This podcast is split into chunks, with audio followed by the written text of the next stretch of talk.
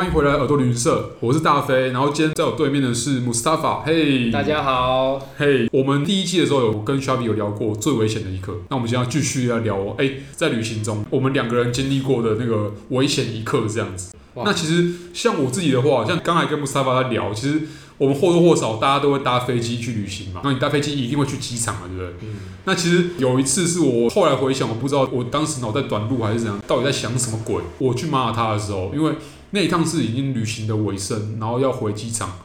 我明明没有在赶时间哦，我是准备要睡在机场，因为是凌晨三点四点的飞机回英国。然后没有在赶时间的情况下，我居然可能是因为我懒，可能就是因为我不想再花个时间，就是哎找那个斑马线这样子。所以我在高速公路上面的对向的，就是有公车停靠站，他就那个公车放我下来，在客运，我中间找不到什么空桥或是可以其他跨越那个高速公路的地方。我就直接这样穿过了八线道的高速公路到机场。很多嘛？那其实那个那个时候是有点像下午四五点，你可以想象一下，那个时候你要抓一个时机，而且我，我都有时间去等待那个时机，代表说我有我其实是有时间去想说，好好的思考说我为什么要做这件事情，我为什么要穿越八线道的高速公路，然后到机场？明明我的确可能花比较多时间，有没有？走一公里或者是走几百公尺，可以发现到一个路口，可能可以用比较安全的方式穿越那个高速公路，但是我。因为懒，或者因为什么其他让可能当下脑袋有没有就是一个很奇特的反应，让我觉得我哎、欸，我就是要穿越。那我后来成功穿越了，然后也成功到机场。对，成功到机场。然后我后来就，我是一到机场我就在想说，我我到底刚刚在干什么？我有任何一辆车，它这样突然窜出来，我一定会上头条。有的时候真的就是一个，就是旅行中，对啊，就是一个好，就是。当然，大家会讲说富贵险中求啦，但是拜托大家千万不要在旅行中的时候，拜托还是以安全为主啦。就是这种事情就尽量少发生会比较好，是因为是这个是自己可以控制，但自己白目去要做的一件事。这样，我觉得这个要练习啦，因为很多时候当下你真的都不知道自己在干嘛，就是就是一个念头你就做了。对对啊，其实其实如果说冷静下来多想一下，也许有很多不同的方案，可是你还是选了那个最。不可思议的，这不可思议的方案，对啊，就事后回想，这真的是有够危险的。那像我跟穆斯塔法，我们两个都是说阿语系的背景出身啊。以穆斯塔法来讲的话，之前还在念阿还在念阿语系的时候，有在科威特留学，对对，然后有交换学生这样子，对。然后当然中间呃，科威特一样会有那个寒假暑假的那个，就是会学期中放假。那你在放假的时候，你有没有到处走走看看？寒假的时候去了埃及，然后去埃及，我遇到阿拉伯之春，就是革命。天呐，你是二零一一嘛，对不对？刚好他们在那个没有错，二零一一二零一一年初的那个阿拉伯之春。对，哇塞，没有记错，当时我我好像是刚退伍，然后在台湾看新闻，就是哎，大家都在讲说那个阿拉伯之春，就是就埃及发生了就是动乱，民众上街头，对啊，抗议政府。那你是当下是在第一现场？我没有在第一现场，可是对啦，对台湾的人来说，我就是在这个核心嘛，因为。我们那个时候就是在首都开罗，然后还有在一些郊区的地方移动。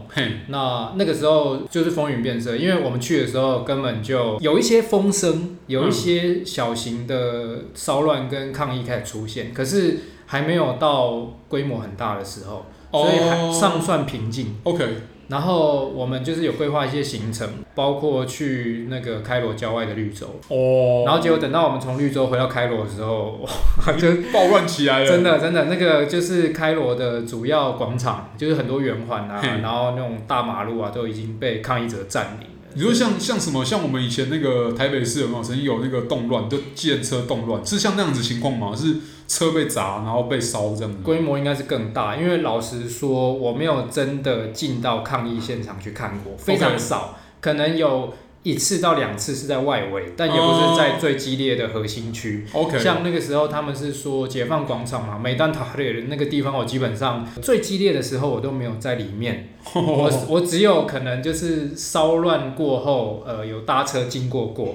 哦，这样而已。但是那个当下，说真的也很强，就是完全没有什么恐惧的感觉，只觉得说哇，我在见证历史，我的天哪，那路上有车被烧毁啊。I mean right，就是我我在报段中哎，真的真的，我们在那个历史现场感觉。然后我只会想多拍一些照片，然后上传脸书这样。然后路上就是还有很多坦克啊，那种装甲车，而且他们坦克那时候就已经有 M1 了，很不得了了。嚯，对啊，连台湾都没有，他们有。二零一一年的时候。对啊，可是。那个好像是第一代的 M1 啊，所以就是战力没有很好。OK OK，对，再加上埃及人就是做事就爽爽，我觉得他们的东西应该不怎么样，但可能拿来对付平民很够了。OK OK，对。所以其实是当下应该是政府的部队跟军队在对抗平民，有点像革命这样子。那个时候，如果我没记错的话，确实是警察跟军队都有进到首都去，就是维持秩序。嗯、可是有开火吗？当下不记得了。OK，我不记得了，可能有一些零星的交火。但平民那边有没有，例如说像之前法国呢有那个黄衫军那种感觉，是有拿那种什么汽油弹去攻击军队或者是警方吗？好像有，好像有。然后也有打砸抢的事件，就有人趁乱就是去就是抢劫，然后做一些犯罪的事情。OK，所以。其实我看到的，因为那时候讯息很乱，那我后来也没有真的去细究说到底，呃，过程中发生了什么样的事情，呃，冲突或者是事情。军队警察有没有开火，或者是杀死人怎么样的？我相信可能或多或少是有，嗯、但是规模没有到非常大。嗯、无论而且无论如何，最后当时的总统穆巴拉克真的下台，他真的被推翻。哦、对啊，对啊，哎、欸，他当很久哎。对啊，不得了，那真的是不得了，那是一个大新闻，就好像可能就是就是蒋家政权，蒋家政权哇，终结了。对对对，就看着那个野百合学运在、哦、在广场上那种感觉。哦，原来是这种感觉。可是我想在埃及的过程应该是也是蛮残酷的啦，就是那绝对不是一个简单的。过程，那你有参与到的是最后面，就是最后面他们在发生什么事情的时候，基本上有一个晚上是这样的，就是我们从绿洲回到开罗的时候，对，其实我们没有找好住宿，OK，然后我们也被绿洲的导游诈骗。被他诓了，因为他说就是，哎、欸，等等等等，我这我一定要插题一下，就是说。第一季的时候，Sharpie 跟我们聊埃及，他们也有在半路上被诈骗，太多了，在埃及这个不被诈骗是反而是没有到过埃及的感觉，是假？的，天经地义的，一定要被诈骗吗？他们旅游诈骗就是非常的泛滥啊，没有要要污名化埃及啊，但是其实蛮有趣的，刚好这是诈骗有没有？就变一个旅游记忆的部分这样，可是遇到就是很烦啊，就是 很浪费时间，说真的，你不一定会有金钱损失，嗯、可是你就是会觉得很干，因为你可能几个小时。还是就是你的心，你的心情就耗在上面，而且你的旅程有可能会被延宕。确实，确实。OK，那你刚刚讲说从绿洲回来，从绿洲回来。开罗找不到地方住，因为被导游诓了。他本来说可以介绍安排在开罗的住宿，OK。结果我们打电话给他说的那个朋友，就根本没这回事。那那么怎么办？干，我就是我那个时候跟几个同学，我们一行八个人吧，就是除了我之外，还有六个科威特的同梯跟一个从台湾来的人。然后那个时候我们就在街上游荡，就不知道去哪里。那时间到了六点，晚上六点开始宵禁。哦，萧敬怎么办？等等，不是萧敬腾，是宵禁，是真的是是是是真的是宵禁。啊，curfew 啊，然后我们就啊还能怎么办？就是还是继续在街上游荡，然后到了一个类似之前那个框我们导游说的仪式的地方，它也不是饭店，就是公寓。住住住宿处这样。反正我们就在门口那边晃，嗯，晃一晃那个门房，就类似保全的角色，他看说不对啊，怎么会有群外国人这个时间在 在路上，然后停在那边，都不知道去哪里。他们就说啊，你先进来就是避难，因为要宵禁了。对。然后我们就躲在他一楼的空间。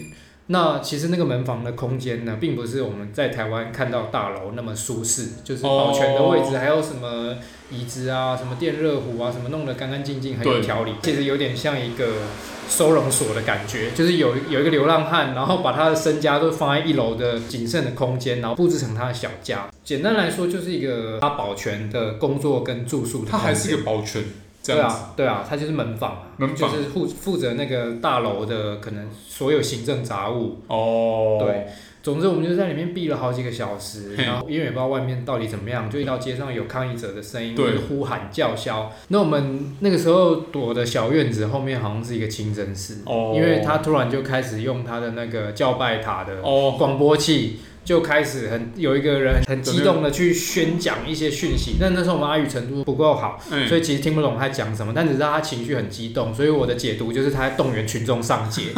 那个时候整个晚上气氛就是很肃杀，哦。里面也没有电视，那我们也没有智慧型手机，也没有网络，根本就不知道外面在干嘛，就是听到说很多叫嚣啊，然后很多恐怖的声音这样子。那后来待到一段时间之后呢，不知道几个小时过后，突然门房跟我们说，哎，有人来接你们。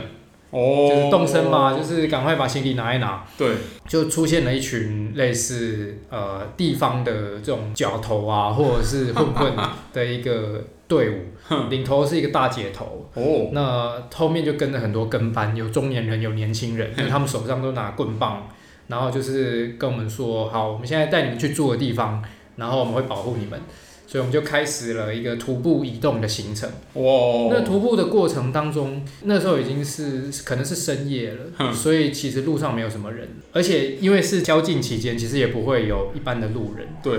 但有很多的居民、社区的民众，或者是商店的店家，对，他们就是沿着大马路全部站成一排，手上都拿各种棍棒跟武器，然后呃，他们好像在保护自己的产业。所以是那种一般店家，他即使他拿可能也不是武器，他可能就是自我防卫用的一个东西而已。我看到就是有人拿木棒啊，有人拿那种棍状物啊，还有人拿枪，但我不知道是真枪还是假枪，总之很像那种古董枪。OK，然后他们还会烧铁桶里面。生活，就是一很像美国电影那种感觉，因为那个时候是一月嘛，天气冷，对，然后大家就沿着马路站成一排，所以那些护卫我们的人走在我们前面，然后我们就跟在他们后面，那一行人那样浩浩荡荡在街上移动，那路上根本就没有行人，然后两边就是这一些守卫。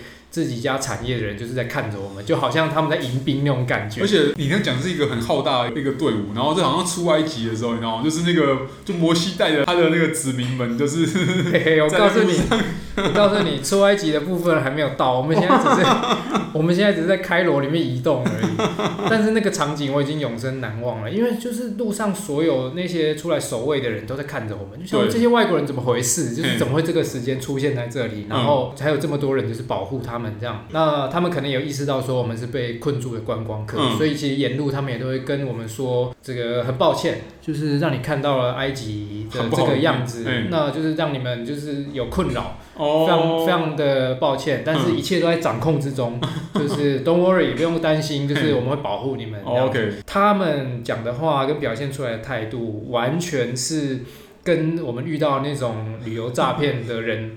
完全不一样，完全不一样。嗯、其实埃及，如果你走的深，你就算在开罗好了，你遇到一般人，他们都，我觉得他们都是很呃友善跟好客的。OK，对。总之呢，我们就是一个晚上在那边移动。嗯。那因为我们大部分的团员都是拖轮式的行李箱。那所以声音就是非常的大嘛，就是一路就狗狗狗狗狗狗在移动，所以所有人都会注意到我们。后来很安，我们离开了那个一开始避难的区域之后呢，一路上都蛮安静的，气氛也相对肃杀，因为基本上可能老弱妇孺都在家里避难，那男人就是壮丁都会出来就是守卫守卫家园这样，避免有人在打砸抢或闹事，就是一个很。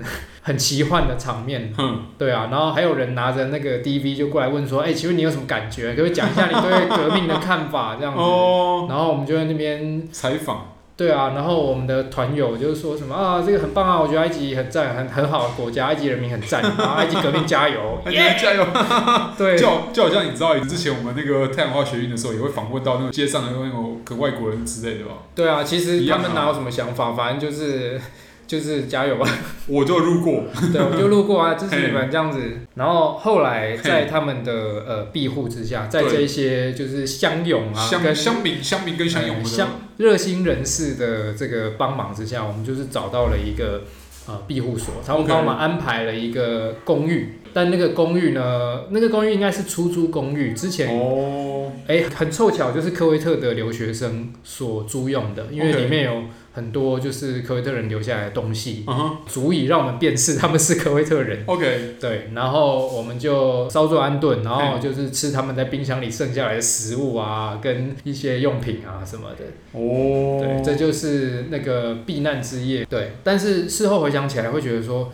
真的很可怕哎！其实我真的有可能死在那边，对啊、但当下完全没有这种感觉，只是用屁孩的心情觉得说我在见证历史。因为你因为你可能是在你知道你是在一个陌生环境之下嘛，然后你对当然你的肾上腺素会发生一点效果，再来是你你所见的一切可能是新鲜的，你新鲜感冲淡的那个恐惧感这样子。对啊，在台湾从来没有看过这种事。然后后来经过那一夜之后。经过那一夜之后，就是在安顿的公寓里面，嘿。呃，每天因为还好有电视看，所以大概可以知道外面有什么发生什么消息，发生什么事，哎嘿，情况怎么样？嘿。那有大概住到第三、第四天，我们就发现说这样不行，不能每天都只是待在呃房子里面，我们的食物也快吃完了，所以呢，就是我就跟几个这个队友就是一起。呃，一起行动，一起一起到外面去。那我们就是想说去超市采买一些对对对用品啊，物资、吃的喝的。对，那整个过程当然就是。确实也有体验战动乱的感觉啦，因为超市就是挤了满满的人，大家都要买东西。对。那可是他们对于我们这些外国人的出现没有什么特别的反应，我不知道他们的想法可能很复杂吧，就是自 自顾不暇了，还要去管这些外国人，或者是说搞不好很杜烂，就觉得说你们这些外国人来跟我们抢吃的喝的。哦。对啊。因为民心动荡，就大家也不知道说下一步可能或下一秒钟，对啊，或是下个小时会不会有其他状况？会不会钞票就不能用了，或者是说会不会超市就空了，买不到东西，嗯、都有可能。那还好，我们顺利的在里面排队，很耐心的等，那也买到我们想要的东西。嗯，所以后来呢，在这个安顿的地方撑了几天，最后我们就决定不行，我们要离开，我们要想办法离开，不能这一定要走了，对，对，不能永远待在这边。嗯，所以呢，忘记是经过了什么样的过程，反正可能我们从一些新闻的讯息综合来判断，觉得说现在可能是一个局势比较和缓。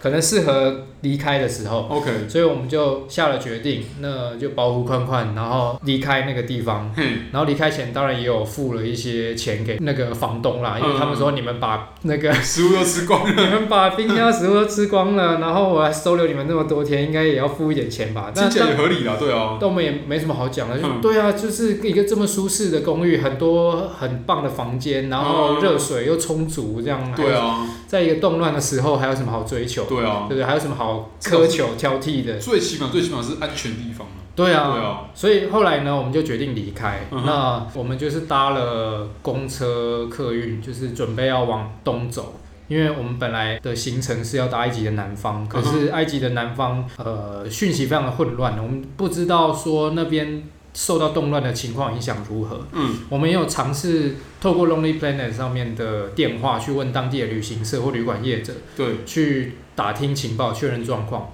那基本上讯息很混乱，我们也不知道说当初买的观光火车车票能不能搭。那个车站的人没有，没有人可以回答，没有人可以回答。啊、然后他们也搞不清楚状况，居然有个人还说什么你们要付钱买票，那是胡扯嘛？因为那个时候就是兵荒马乱的，搞不好他只是想收外国人的美金而已。对对对，他只是想浑水摸鱼，自己暗扛起来，然后这么便宜的事情。我们当然没理他，所以最后就决定说好，我们要往西奈半岛前进。首先那边是观光区，然后人口少，对，然后受到动乱的影响少，嗯哼，所以呢相对安全。嗯，那也是本来我们安排行程的最末段。哦，刚好跳过中间这样。对，所以我们就决定提早出发。嗯哼，对，然后然后然后这样听起来就开始要跟摩西的路线一模一样。对，所以呢 往东走之后呢，去到开罗的客运总站。嗯，那一路上就是很多路上的车子。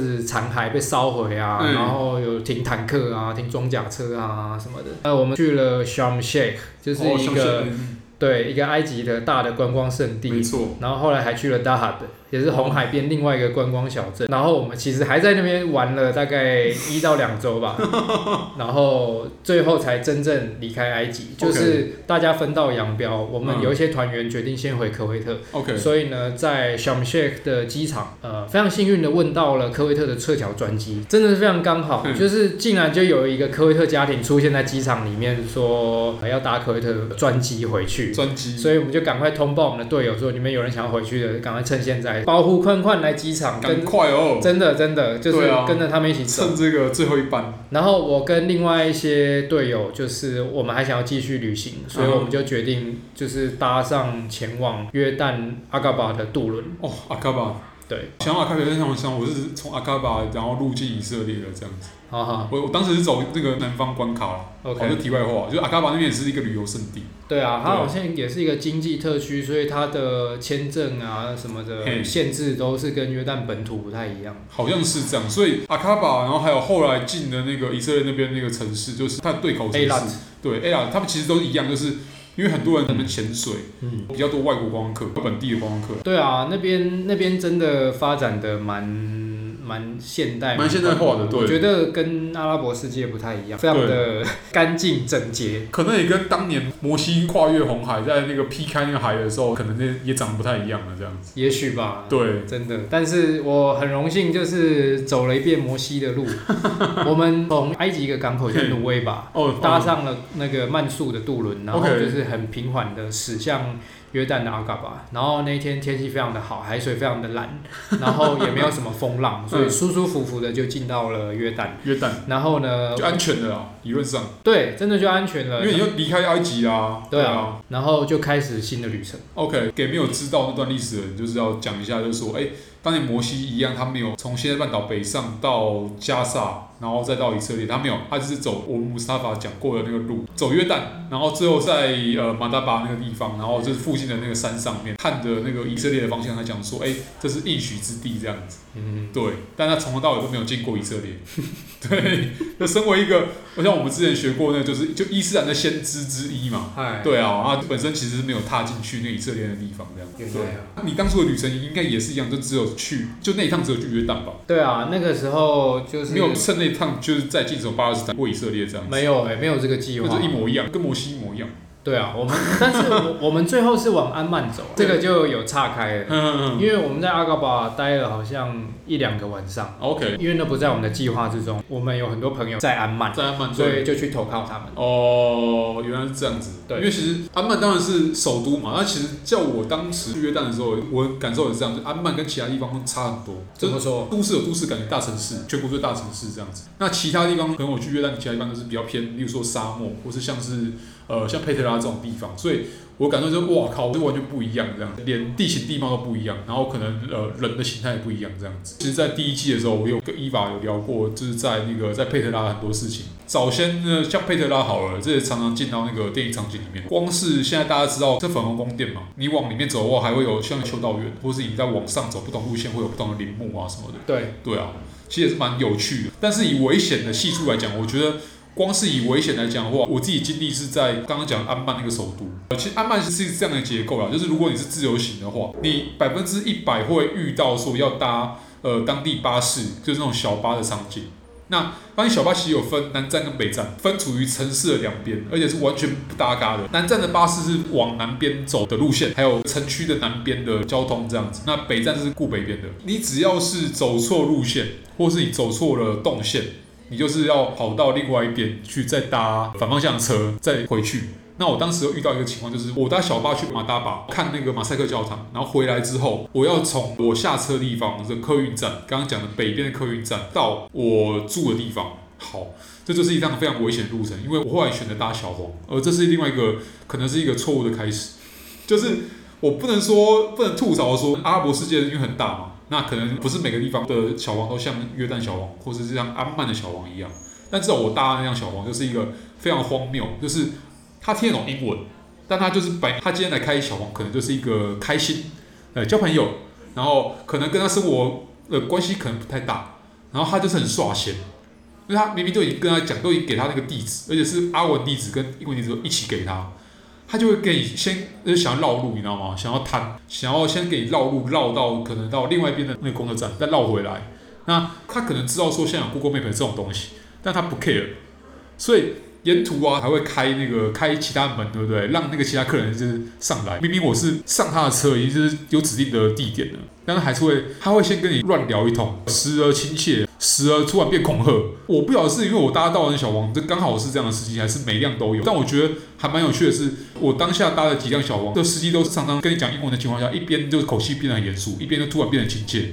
我不知道是安曼人都这样还是怎样，但是 Edy，我遇到这样的司机，然后当下还命令我高歌一曲，让我真不知道该怎么样。然后后来就自顾自突然开车门就载那个载女乘客，嗯，然后他只要载到姿色比较漂亮的女乘客，他就是心情变好了，就不刁难你了，就开始走正确的路。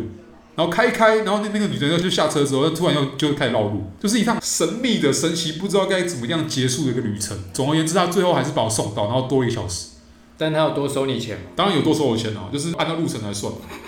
就是我当时觉得，哇靠，就是原来安曼是一个小黄人爱绕路，而且司机的心情阴晴不定的地方。那你要认真想一想的话，其实其实也蛮危险的，因为万一你遇到一个刚好是一个比较歇斯底里的司机，不只是把你绕路，如果万一你还带了行李。或你有险到你的财物的话，搞不好他会看你是外国人，就担心安全的问题。嗯，对啊，我觉得去到陌生的地方搭建车真的都很靠运气。对，是真的。